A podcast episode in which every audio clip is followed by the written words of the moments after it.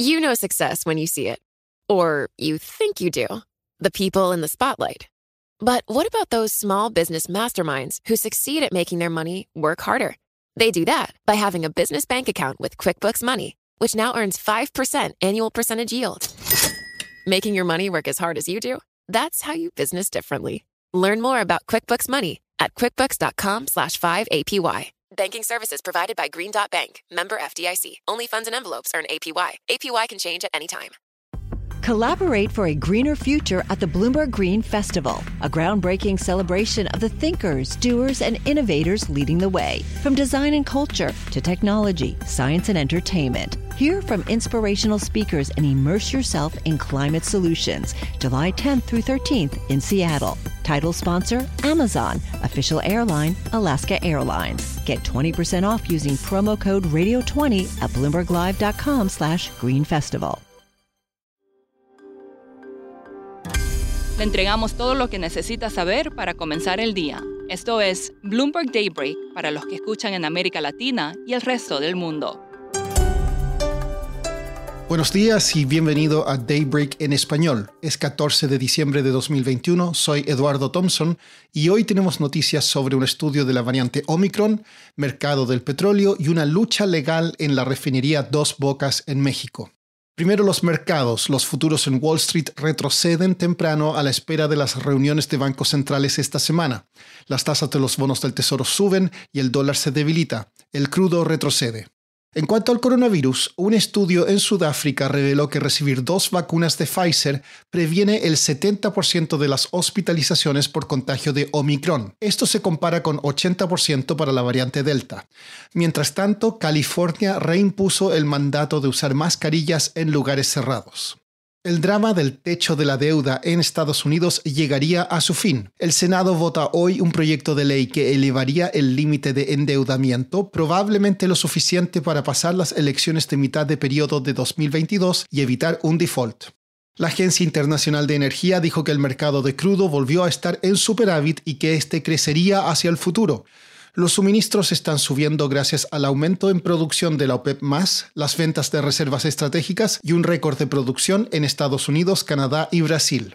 En noticias corporativas, Toyota planea invertir 35 mil millones de dólares para acelerar su transición hacia los vehículos eléctricos. Su objetivo es vender 3,5 millones de unidades al año para 2030. En tanto, Elon Musk vendió otros 900 millones de dólares en acciones de Tesla. Pasando a América Latina, hoy se informará la inflación de Argentina en noviembre. El consenso es un aumento del 3,3% mes a mes y 52% año a año.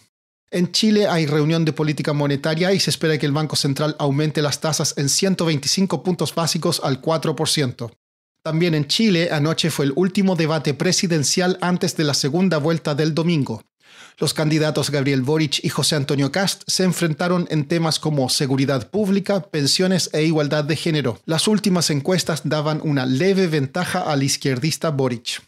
En México, el activista ambiental Emilio Vázquez Rosario presentó un amparo que busca bloquear la construcción de la refinería Dos Bocas, uno de los proyectos estrella del gobierno de Andrés Manuel López Obrador. Max de Haldebank, periodista de Bloomberg News en Ciudad de México, ha seguido este caso de cerca y nos explica más.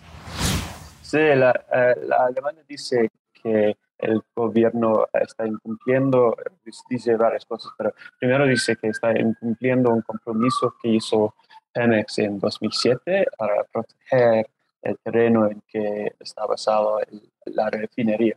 Pues hace 15 años Pemex dijo que iba a proteger y conservar este terreno porque hubo allá un, bosque ah, protegido de, de manglar, pero parece que Pemex decidió construir este, esta muy grande refinería en exactamente ese sitio. ¿Por qué esta refinería es tan importante para el gobierno del presidente Andrés Manuel López Obrador? El, el presidente es, es uno de, sus, de sus metas prioritarias, es hacer que que México produce todo, todo el petróleo y toda la energía que, que necesita, que requiere y no quiere dependencia sobre los Estados Unidos, donde ahorita refine, pues eh, a él no le gusta que Pemex produce el petróleo y lo vende a los Estados Unidos y pues México compra el petróleo refinado. Pues él, él quiere decir es esta independencia y, y es un fuerte parte de su nacionalismo. Por último, una estadística preocupante. La ciudad siberiana de Verkhoyansk conocida por sus inviernos extremadamente fríos, alcanzó un récord de temperatura para el Ártico de 38 grados Celsius el 20 de junio de 2020. Esta cifra es alarmante ya que el Ártico se está calentando más rápido que el resto del mundo. Eso es todo por hoy. Soy Eduardo Thompson, gracias por escucharnos. Para conocer todas las noticias que necesita para comenzar el día, revise Daybreak en español en la app Bloomberg Professional. También puede personalizar Daybreak para recibir las noticias que desee. Eso es todo por hoy. Sintonice mañana Bloomberg Daybreak.